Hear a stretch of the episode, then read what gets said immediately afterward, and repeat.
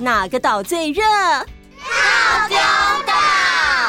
嗨，我是饺子姐姐，欢迎来到童话套丢岛，一起从童话故事里发掘生活中的各种小知识吧。我们都在套丢岛更新哦。大家好，Hello，大家好，各位岛民们好。我有问题。猫猫今天怎么这么早就有问题？猫猫，请说。我们之前有说过，天鹅湖和这次的野天鹅都是变身，而且都变成天鹅，这是为什么呢？哇，某某说的对耶！嗯，问的真好，想得到这个。哦，嗯嗯，我先来问猫猫和小易一个问题：你们对天鹅的印象是什么呢？我觉得天鹅在水面游来游去的时候看起来很优雅。我觉得白天鹅白白的很漂亮，还会想到芭蕾舞，有一点梦幻的感觉。小艺跟默默都说出了很多人对天鹅的印象。在西方的故事里，白天鹅跟白鸽常常都被当成是优雅、纯洁、神圣、真诚的象征。所以在故事里，善良的公主或是王子们会被变身成天鹅，而被不好的魔法变身成天鹅的公主或是王子们，可以被看作为失去真实身份和遭受冤屈的象征。在很早很早以前，法律制度都还没有很完善的时候，写故事的人经常用这样的叙事方式来规劝世人、教育大众，或是强调某些道德价值观哦。哦，我还以为以前的故事是随便找一个动物来变身，没想到这么有意义哦。对啊，好酷哦！那我们今天就来继续野天鹅的故事吧。上次我们说到，被巫师的魔法变成十一只天鹅的十一位王子，在海边和去寻找哥哥们的公主相遇了。看着在日落时变回人形的哥哥们，公主和哥哥们开心的相拥而泣。哥哥啊，是妹妹，是我们的小妹妹，太好了，太好了。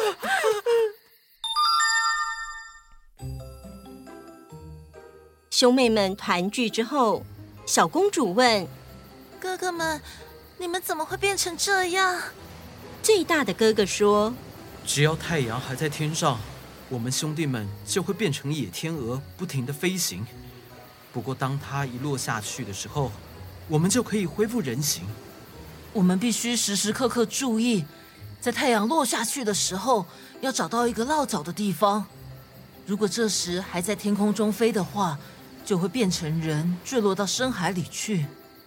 我们不能在这里停留太久。一年之中，我们只有一次十一天可以回到我们的国家。今天是这十一天里的最后一天。明天天一亮，我们就得离开，回到我们在海的那一边的一个国度。什么？你们要离开了？我不想离开你们，我要跟你们走。可是。我们没有船可以带你走啊。嗯，啊，我们可以编织一个网子，由我们一起用嘴咬着这个网子，让妹妹坐在上面，我们就可以一起走了。啊，真是好办法！他们花了一整个晚上的时间，用柔软的柳枝皮和坚韧的芦苇编织成了一个又大又扎实的网子。小公主坐在网子的中间。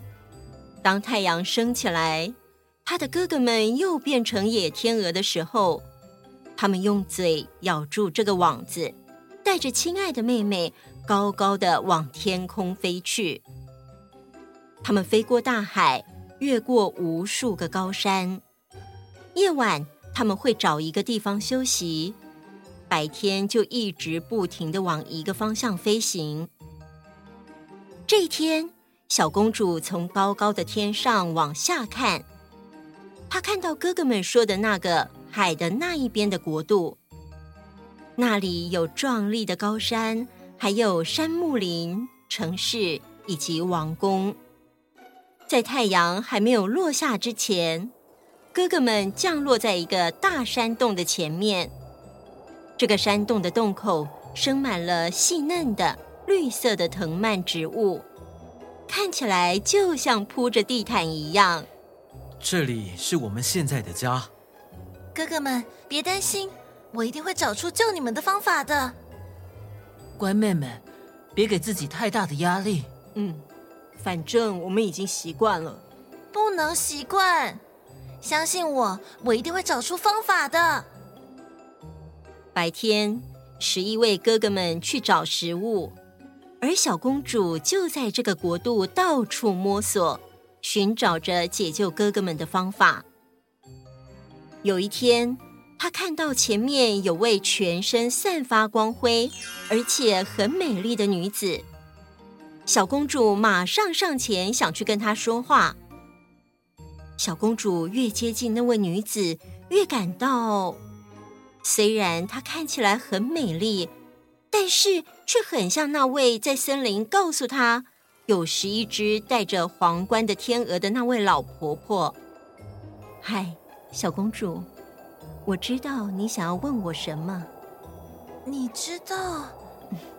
是的，你的哥哥们可以得救。啊，真的吗？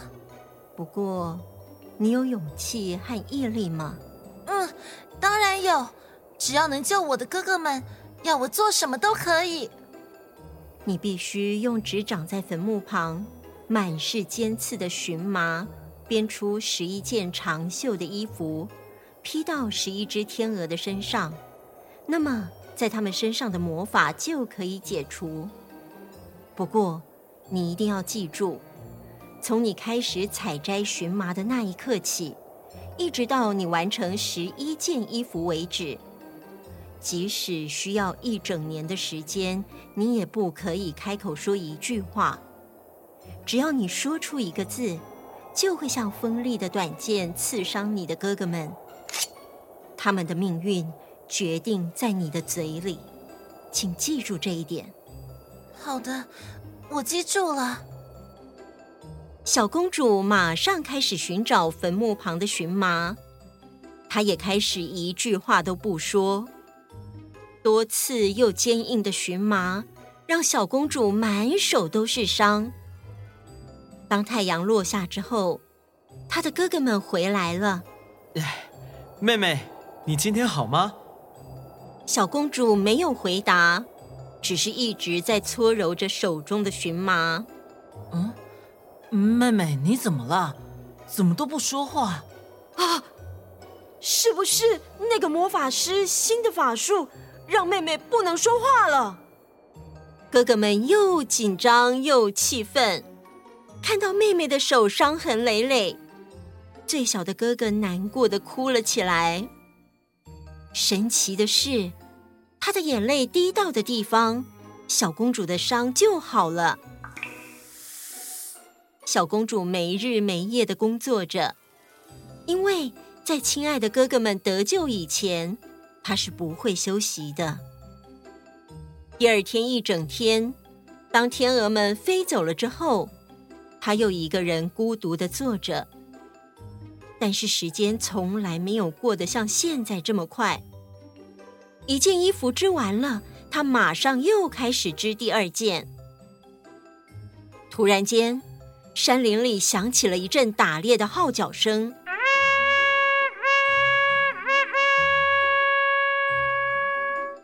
声音越来越近。他听到猎狗的叫声，惊慌的躲进了山洞里。他把采集到的荨麻捆成了一小捆，自己坐在上面。不到几分钟，猎狗就跑到山洞口，而猎人也从山洞口走了进来。其中有一位高大挺拔的年轻人，原来他是这个国家的国王。他向小公主直直的走来。天哪，我从来没有看过这么美丽的女孩。美丽的女孩，你怎么会在这里呢？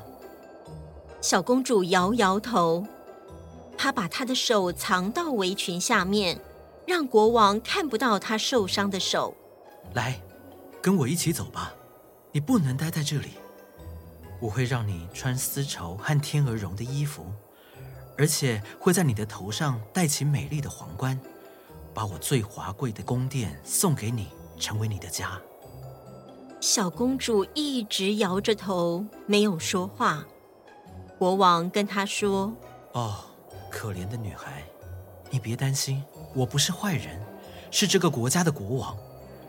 你也是我的人民，来，跟我走吧。我只是希望你得到幸福，有一天你会感谢我的。”各位岛民，这是故事，在现实生活里不可以随便跟陌生人走啊。没错，没错，在现实生活里，绝对绝对不可以随便跟陌生人走哦。谢谢 Friday 的提醒，不客气。小公主被带进了一个美轮美奂的宫殿，但是她现在没有心情看这些东西，她流着眼泪，觉得悲哀。她让宫女们随意的在她身上穿上宫廷的衣服。在他的头发里插上一些珍珠装饰，在他伤痕累累的手上戴上了精致的手套。国王真的对他很好，帮他把他已经织好的荨麻衣也带到了他的寝殿，还有那捆荨麻绳也放在旁边。这是你在山洞里忙着做的工作，现在在这里，你可以回忆一下以前那段日子，作为消遣吧。当小公主看到这些荨麻的时候，她露出了一个微笑。她谢谢国王，把她要解救她哥哥的东西全都拿过来了，于是亲吻了一下国王的手。哈，来人呐，让教堂敲起钟来，我要举行婚礼。就这样，这位来自森林、美丽却不说话的女孩。成了这个国家的王后。婚后，小公主依然不说话的，日日夜夜不停地编织着荨麻衣。国王陛下，这个女孩是个不祥之人，不能把她留在身边呐！哼，笑话！现在是什么时代了，还在说什么不祥之人？但是她不说话。又一直在编织从坟墓旁采摘的荨麻，真的很不正常啊！国王，我觉得她是一位女巫，她在迷惑您，要让我们的国家灭亡啊！胡说，胡说！你们再乱讲话，就通通给我离开！其实，小公主对于这位善良的、想尽一切方法要让她快乐的国王。是越来越喜欢的，他感觉自己已经全心全意的爱着他，而且这爱情一天比一天深。啊！我多么希望能够信任他，我多么希望能够把自己的痛苦全部告诉他，但是，这一天，小公主的荨麻用完了。必须要去坟墓旁边采摘。这时他不知道的是，因为大主教一直说小公主的坏话，让国王也不禁有点怀疑小公主的情况下，国王和大主教跟在小公主的后面，看到小公主靠近坟墓，做着国王无法理解的事。王后。你在做什么？我就跟您说了吧，她就是个女巫。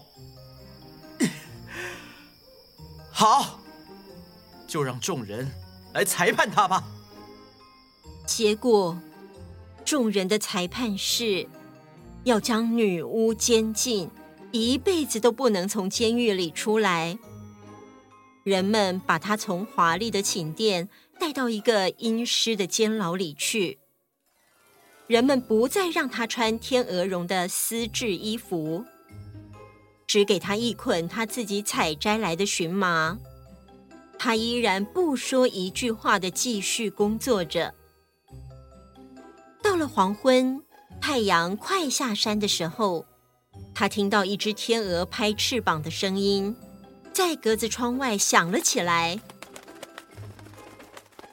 原来他的十一位哥哥，在他离开山洞之后，就一直不停的找他。今天终于找到他了。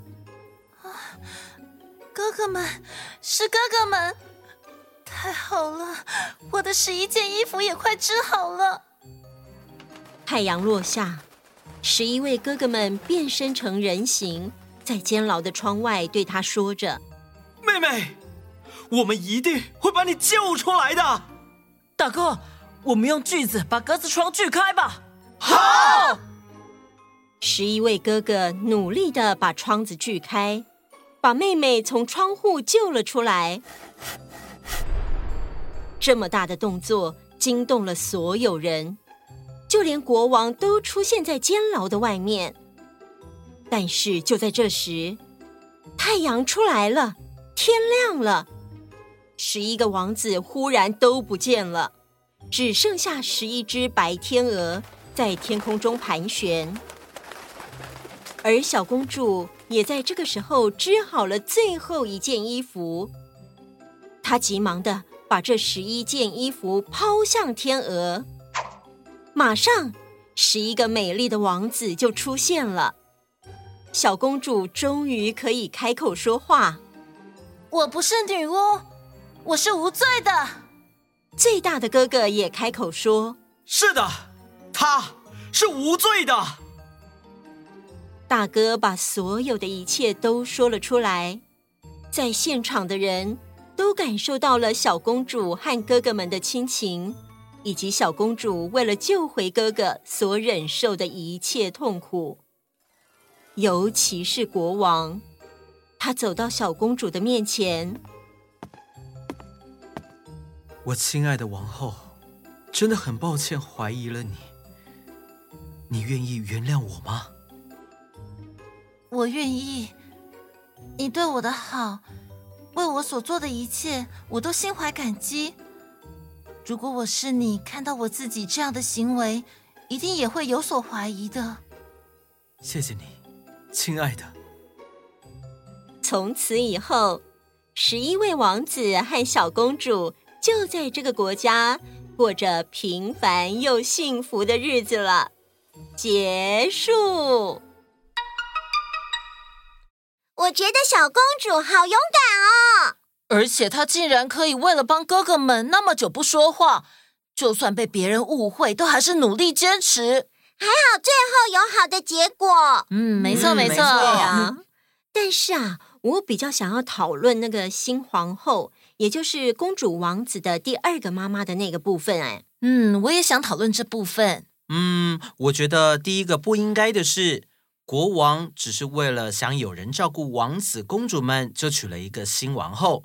然后呢，嗯，既然变成一家人又不重视她，新王后当然会不高兴喽。我觉得新王后就因为国王不重视她，最后把十一位王子变成天鹅是不对的。那你们觉得新王后可以怎么做呢？我觉得新王后不用因为别人不重视她，就用惩罚别人的方式引起大家的注意。其实她应该找到自己在团体里面被看到的价值，而不是等别人来看到她。就像我们队上有一位候补球员，他本来对自己很没信心，但是有一次他发现自己的观察力很厉害。之后，教练就把观察敌对球员的所有战术交给他。现在我们在上场比赛的时候，都会听他跟我们解释要用什么战术。大家现在都很依赖他，他自己也觉得很开心。哇，我觉得小易举的这个例子很好哎。嗯，我也觉得。每一个人都是独特的，每一个人都有自己的价值。没错，这就是我想要跟大家讨论的。要爱自己，要学会观察自己。我们都是自己的主人。好的，今天的故事就先到这里喽。那我们下次见，拜拜。